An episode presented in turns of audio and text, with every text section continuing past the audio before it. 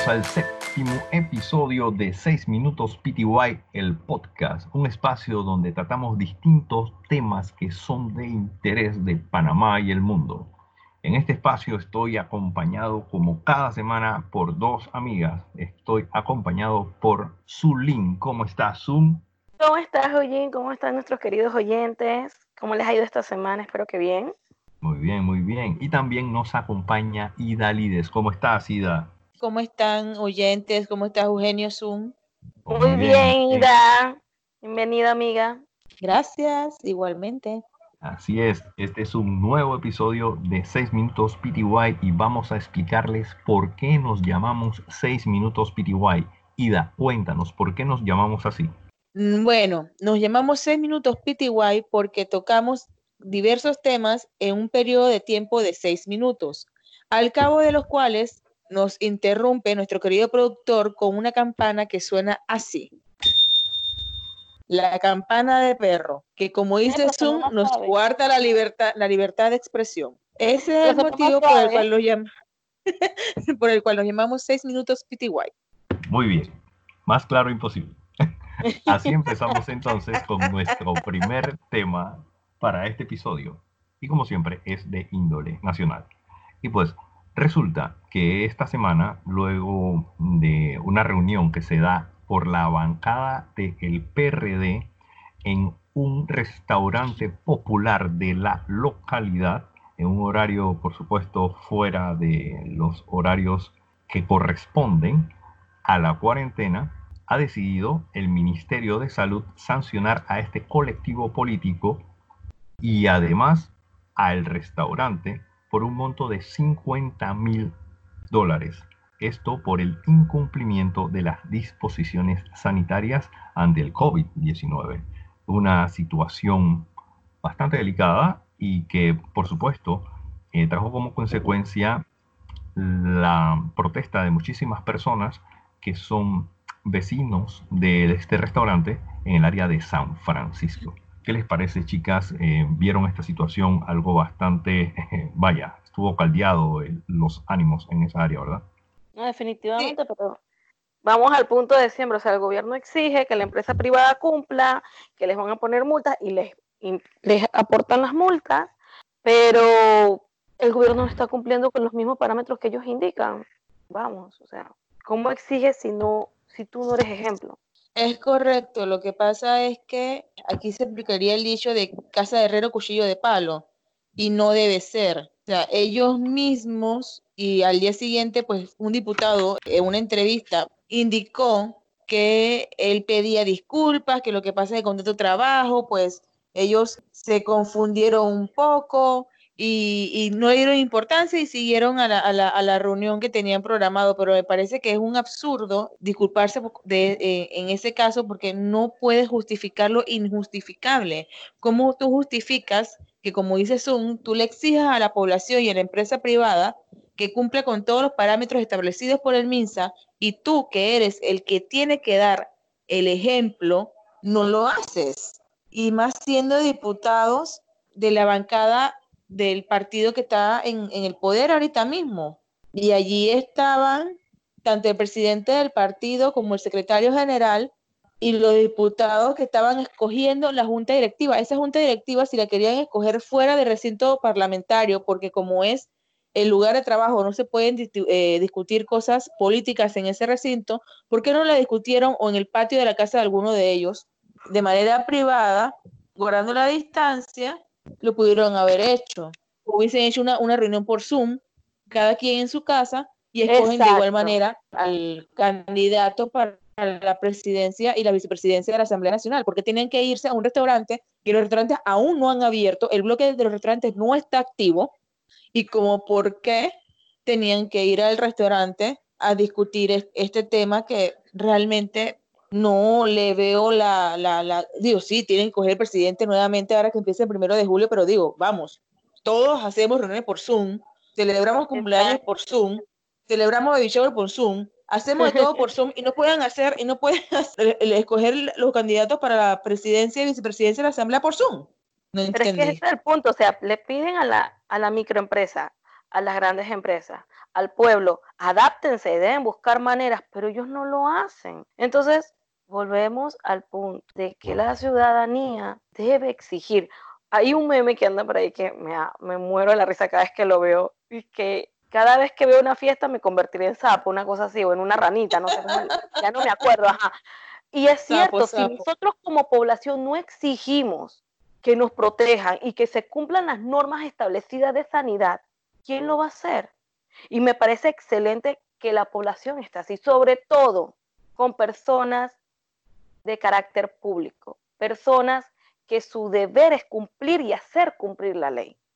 Porque así como nosotros exigimos, vamos a tener una mejor sociedad, porque exigimos lo mejor y debemos mantenernos así, exigiendo solo y únicamente lo mejor, la mejor atención, la mejor programación, la mejor, el mejor sistema, tenemos que mantenernos así. Nosotros somos el garante de que nuestra sociedad sea mejor y la única manera de hacerlo es decir, tú como figura pública estás actuando mal y esto no debe pasar. Me parece, yo felicito a todos aquellos que enviaron su, su comunicado, que los mandaron por las redes, se están reuniendo, porque nosotros no debemos callar. La ciudadanía no debe callar, la ciudadanía debe ser el garante. Nosotros exigimos que nuestra población, o sea, que nuestra sociedad, perdón, en general, sean políticos o apolíticos, sean personas, microempresas, empresarios, cualquiera persona sea y cumpla las normas de sanidad y sea garante de que se cumplan, porque si nosotros como ciudadanos no, no lo exigimos, señores, 900 va a ser un detalle para lo que viene. Eso, eso, 900, ay, por favor, denle dos semanas más. Tenemos que exigirnos. Así como tenemos la campaña en tiempo político de escoge a un buen diputado, lo mismo tenemos, ya los escogimos, perfecto, ahora exijamos que sean los buenos, que sean lo que ellos dijeron que iban a hacer. Bien, eh, sobre este tema de la reunión del, del PRD, pues en este restaurante de la localidad que comentábamos, Em, reacciona el PRD con un comunicado indicando de que la situación por la cual se reunieron es por, bueno, parte de lo que ustedes habían comentado ya, de que, bueno, es un tema de reunión del partido que no debe ser tratado pues en la Asamblea Legislativa y necesitaban un lugar y que no se llevó a cabo en las instalaciones del partido porque están eh, con temas de remodelaciones en el mismo y no contaban con el espacio suficiente para que fuera seguro por temas de sanidad y también pues ellos tratan de aclarar de que en el lugar no, no se estaba sirviendo comidas ni nada más, sino que nada más se estaba utilizando como un lugar en el cual pudieran reunirse con los distanciamientos y demás. Y sí, se ve en unas fotografías por ahí, pero realmente creo que si en efecto era así, si, si es verdad que era así, se ahorraba todo esto y todo este malestar y demás, si comunicabas eso previamente, antes de que se diera la situación y evitaba. Pero G, no se pueden agrupar, que lo hagan por Zoom. Sí, pues, que lo hagan por Zoom. el comunicado no sirve porque la disposición es si las agrupaciones de más de 10 personas no pueden existir. Pero bueno, se nos acabó el tiempo con eso. Y ahora continuamos con el tema internacional de este episodio. Y resulta que las relaciones entre Corea del Norte y Corea del Sur están cada vez más tensas. Y esto luego de que Corea del Norte hizo explotar la oficina fronteriza de enlace que existía entre las dos Coreas. Y esto pues ha creado un importante revés en lo que parecía un acercamiento que se daba entre ambas Coreas desde el 2018, ya que este edificio eh, tendría pues eh, la intención de que ambas se acercaran y era un lugar de comunicación básicamente entre ambas Coreas, fue destruido por esta acción de parte de Corea del Norte. Para poner un poco en contexto a nuestros oyentes y bueno, aportarlo un poco al tema, tenemos que aclarar que existe un armisticio entre ambas Coreas desde el año 1953, eh, luego de la guerra de las Coreas. Y pues este armisticio no significa más de que ese fue un cese, por decirlo de alguna manera, una tregua de la guerra entre las partes, entre esos, estos estados en conflicto para este entonces, pero no significa la paz. Más, más bien significa el armisticio el inicio para llegar a, a la paz definitivamente entre ambas partes. lo que hasta el momento no se ha logrado, ya que dicho acuerdo de armisticio se mantiene todavía vigente. ¿Qué les parece esta situación, chicas? Bueno, la verdad es que el conflicto entre Corea del Norte y Corea del Sur tiene muchísimo tiempo. Si bien es cierto, como tú bien mencionas, existe el armisticio, eso nunca al final se llevó a, firmar el, no ha concluido, la paz. Se mantiene vigente, la paz todavía no llega.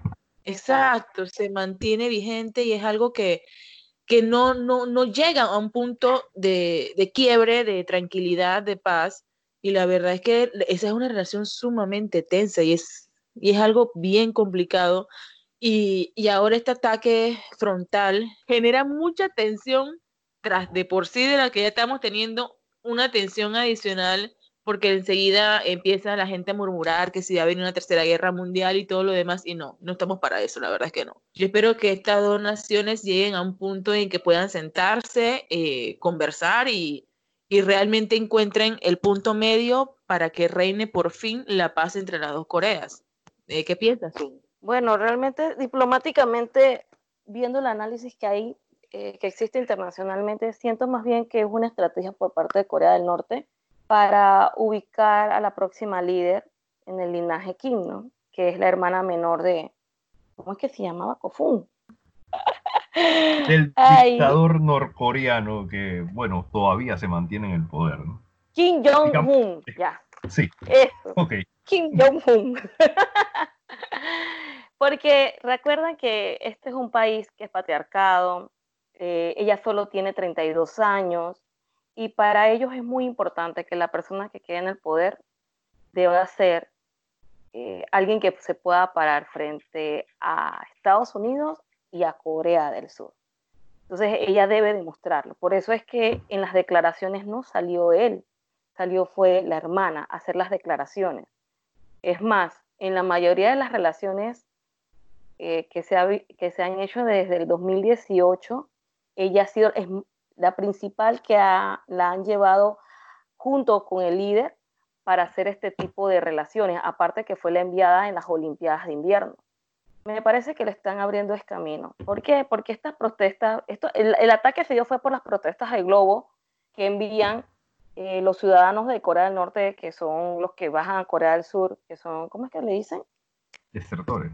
Los desertores, sí Ajá, los desertores hacen estas campañas de protesta contra Corea del, Norte, entonces ah, con globos, eh, con vallas diciendo lo malo que es Corea del Norte y su líder y todo lo demás con bolsas de comida, ¿no?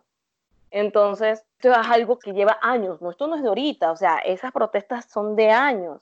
Entonces, ¿por qué ponerte bravo ahorita con respecto a esas protestas? Uno. Y dos, si bien es cierto, sí, en la reunión de 2018 se había hablado de que Corea del Sur debía poner mano dura con respecto a esto, pero estamos hablando de un país democrático donde las agrupaciones son libres y todo lo demás, pero por el bien de la nación pienso que deberían haber puesto límites a esto de alguna manera, evitar que eh, este tipo de agrupaciones envíen estos globos porque puede llegar a una guerra completamente innecesaria.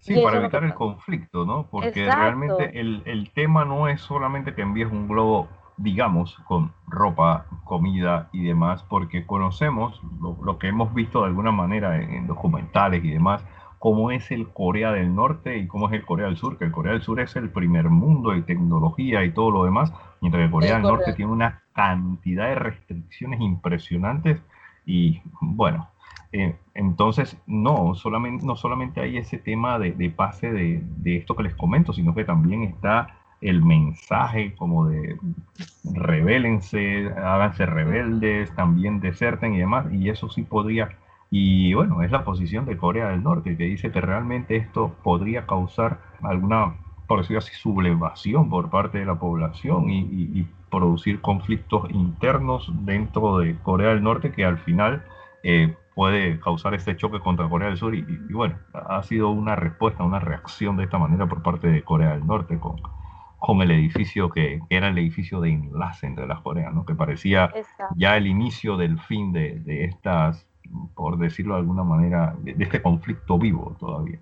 Pero Corea del Sur siempre ha querido que- tener relaciones con ellos, siempre, y ha tratado de unificar las dos Coreas. Es más, ellos tienen un ministerio de unificación, buscando siempre unificar las dos Coreas, que cuando se dio el ataque, Opa. Lo siento, siempre. ha terminado los seis minutos para este tema. Hoy sí, Pero ya, muy interesante, muy interesante y Sí. de verdad, ojalá, ojalá las cosas no lleguen a, a temas bélicos y a temas más conflictivos de lo que ya son, ¿no? Y ojalá algún, muy pronto pueda terminar ese armisticio y definitivamente llegue a la paz. Iniciamos el tema social y tenemos que se gestionan actualmente un préstamo de 150 millones de dólares para apoyar a las micro y pequeñas empresas y hasta el sector agropecuario. El Banco Nacional de Panamá y el Ministerio de Economía y Finanzas están ultimando detalles con el Banco Interamericano de Desarrollo para poder obtener este dinero y apoyar a estas áreas. Se espera que 75 millones sean para el sector agrícola pequeño, aquellos que no son grandes productores, sino que son de repente productores que están iniciando o tienen cosechas mucho más pequeñas y 75 millones serían para las micro y pequeñas empresas. Tiene un apoyo interesante y ojalá pueda darse definitivamente a estas áreas que seguramente están teniendo complicaciones por la crisis que tenemos ya con más de tres meses en el país. ¿Qué les parece, chicos? Me parece Yo- excelente, pero Dale, que la ayuda llegue, ajá, que la ayuda llegue a donde se supone debe llegar, porque si nos vamos a endeudar más, está bien, necesitamos la deuda, pero por lo menos que llegue donde dicen que va a ir. Es que esa, esa es una parte que yo siempre me, me he preguntado, ¿cómo logramos darle seguimiento a esto? ¿Cómo sabemos realmente que se le va a dar a aquellos agrícola, agricultores, perdón, que son, no son grandes, son de los pequeñitos y que se les está dando el dinero? O sea, ¿cómo le da seguimiento a eso? La verdad es que darle seguimiento a, a este tema eh, está como que complicado, ¿no? Pero me parece que nos tocará creer un poco en la buena fe de lo del el préstamo para la, la pequeña empresa y para el sector agropecuario, que la verdad es que la están pasando muy difícil. Ellos han necesitan. intentado. Sí, sí, sí, sí, lo necesitan con urgencia. Y la verdad es que eh, el sector agropecuario ha hecho frente también a esta crisis que tenemos aquí en Panamá y en el mundo, porque no ha habido todavía desabastecimiento de alimentos para la población, que, que es algo que, que preocupa muchísimo también, ¿no? Que, que vaya a haber algún momento y, y me parece que esta inyección con este préstamo, tanto para la- las pequeñas empresas como para el sector de agro- eh, agropecuario, va a ser excelente. Es necesario. Sí, Ahorita mismo lo que más se necesita son los productores. me, me, me agrada mucho la iniciativa, me, me gusta muchísimo la intención. Ojalá eh, se haga todo de manera correcta y, y- y se, se pueda definitivamente pues gestionar de- de- del modo correcto, de- del modo debido. Eh, ¿por qué digo esto? Porque recuerdo muy bien que tal vez un mes o un tiempo más luego de iniciada la crisis del COVID eh, económica, la crisis económica del COVID en Panamá, ¿qué ocurre? Eh, el Estado decidió ofrecer préstamos, seguramente ustedes recuerdan esto bastante bien, sugirió otorgar préstamos a los productores al 0% de interés por un monto máximo hasta de 100 mil dólares. ¿Lo recuerdan? Sí, Y esto produjo que muchos productores decidieran protestar y de verdad se sintieron muy indignados y molestos diciendo que cómo era posible que el Estado les estaba ofreciendo eso cuando todavía el Estado tenía pendiente pagarle mucho a ellos correspondiente a la producción. Y de verdad eh, tiene que ser muy frustrante y muy molesto para ellos que tú me digas, te, me vas a prestar más dinero, o sea, me estás dando la oportunidad, que bueno, ¿cómo llamarlo oportunidad? Porque, o sea, me estás diciendo, sí, te vamos a dar más dinero, son más compromisos, más Exacto. responsabilidades de endeudamiento para ese productor que no ha recibido lo que le deben, lo que le corresponde. Entonces, o sea, lo comprendo perfectamente. ¿Cómo tú me Es vas a decir una te voy a dar, sí, te voy a dar más facilidades que te endeudes más, pero ¿cuándo me vas a pagar el dinero que me corresponde? Que ya yo te entregué el producto, ya yo producí de más de lo que invertí y yo necesito de regreso ese dinero que estoy invirtiendo. ¿Cuándo y por qué me hacen esto?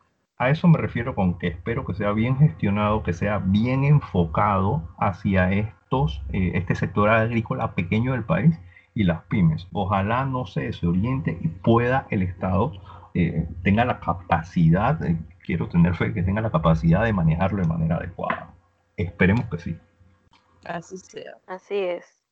Pues bien, entonces somos, estamos hablando de que son 150 millones de dólares, 75 millones, reitero, que sería para el sector agrícola pequeño y otros 75 millones que son para las, eh, bueno, popularmente llamadas MIPIMES, que son las micro y pequeñas empresas a nivel nacional. Esto en efecto es a nivel nacional para todo el país y la MIPIMES que, que bueno, definitivamente las personas que hayan iniciado negocio, yo a veces insisto demasiado con esto y creo que lo he mencionado ya en varios capítulos, pero las personas que hayan iniciado un emprendimiento a principios de este año o terminando el año pasado, wow, eh, eh, se han enfrentado de verdad a una prueba bastante complicada. Bastante fuerte. Bastante complicada. Estas personas que hayan tenido que que de repente han alquilado locales y obviamente compraron una gran cantidad de productos para distribuir o lo que sea, cual sea que el negocio tenían establecido. Wow, eh, este, este oxígeno que pretende el Estado inyectarles para sus negocios creo que es muy importante y, bueno, ojalá esto cuanto antes ya esté disponible para e, e, esos microempresarios que, que tienen que estar todavía resistiendo este golpe bien fuerte de la crisis me gusta llamarlo así, la crisis económica del COVID-19, porque va como en dos sentidos, ¿no? La económica y la de la salud, que ambas, la verdad, son bien complicadas. complicadas. El 2020 ha sido un poquito, vaya, complicado. Ha sido fuerte. Se dice Pero ¿por Con eso terminamos, terminamos. el tema social para el episodio de hoy bueno, ahora vamos a empezar. como, yo tengo que ir, como, como, yo tengo que ir al otorrino por culpa de la campana. Le voy a pasar la factura a la productora. al productor, al productor, por favor. Vamos, vamos, vamos, vamos, chicas. No, no, se me desoriente, no se me desoriente. vamos, vamos, Ahora vamos bueno, al área de un poquito de entretenimiento, un poquito de recreación para todos nuestros oyentes, para que puedan ver o hacer algo eh, un poquito relajante durante todo este tiempo, que sigue siendo todavía eh, no muy cómodo, sigue siendo todavía un poco de incertidumbre en toda la población y demás. Vamos con nuestras recomendaciones de esta semana para entretenimiento y distracción. Y a ver, chicas, ¿quién de ustedes quiere comenzar? La que guste. Adelante.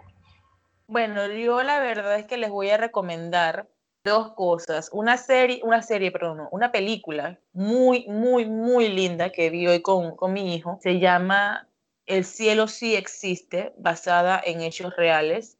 Una película con una, un tema hermoso.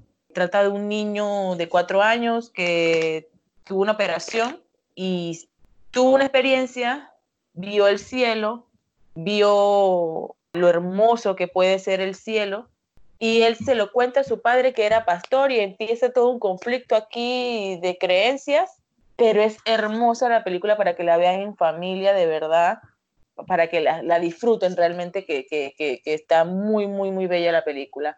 Y también los sábados a las 10 de la noche están pasando clásicos, juegos clásicos de la selección de Panamá, para aquellos que quieren hacer recorderis o recordar momentos vividos pueden verlo a través de las pantallas de la televisora local y verlos y disfrutarlos y recordar aquellos buenos momentos y malos momentos también vividos con nuestra selección. Ok. Zoom, cuéntanos, ¿qué tienes de recomendación esta semana?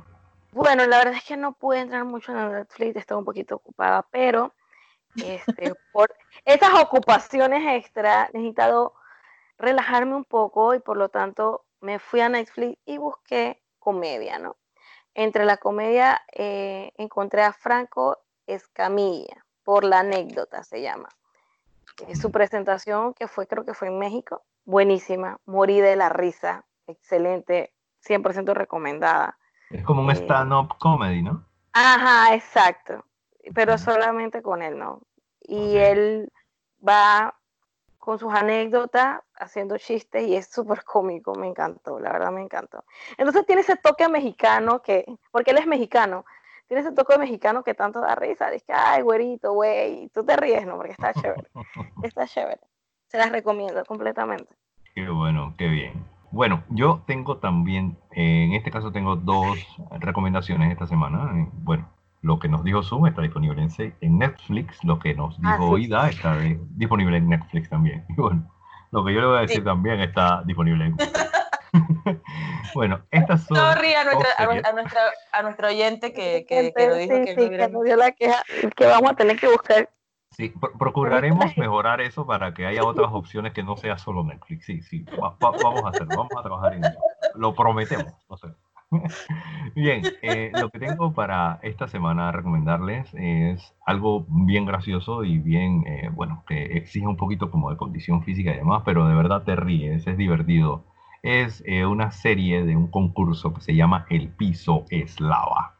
Disponible en Netflix, como les decía, corresponde a equipos de tres personas que tienen que atravesar salas que están inundadas en agua roja que simula lava. ¿Sí? Y tienen que, bueno, saltar de muebles en muebles, de un lado de la habitación a la otra. Compiten tres equipos de tres personas y al final el que lo haga más rápido se puede ganar hasta 10 mil dólares el equipo. Así que está muy buena, de verdad, muy divertida, te ríes y bueno, necesitas cierta cantidad de buena condición física a los concursantes para poder ganar ahí, ¿no? Así que está muy buena. Y la otra que quiero recomendarles es una serie que se llama Safe que tiene que ver con un poco de misterio, suspenso, es algo muy parecido a lo que antes les recomendé en otro episodio de aquella serie eh, eh, que, se llama No hables con extraños.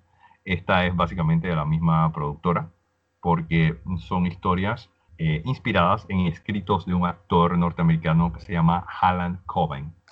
así que está muy buena. Casualmente en esta serie Safe, el protagonista es el actor que hizo la serie Dexter, que, fue muy buena y mucha gente le gustó Dexter, así que les recomiendo esa, Safe. Así que ya saben, por mi parte les recomiendo El piso es lava y Safe, para que la vean esta semana, este fin de semana eh, eh, del, Día del Padre.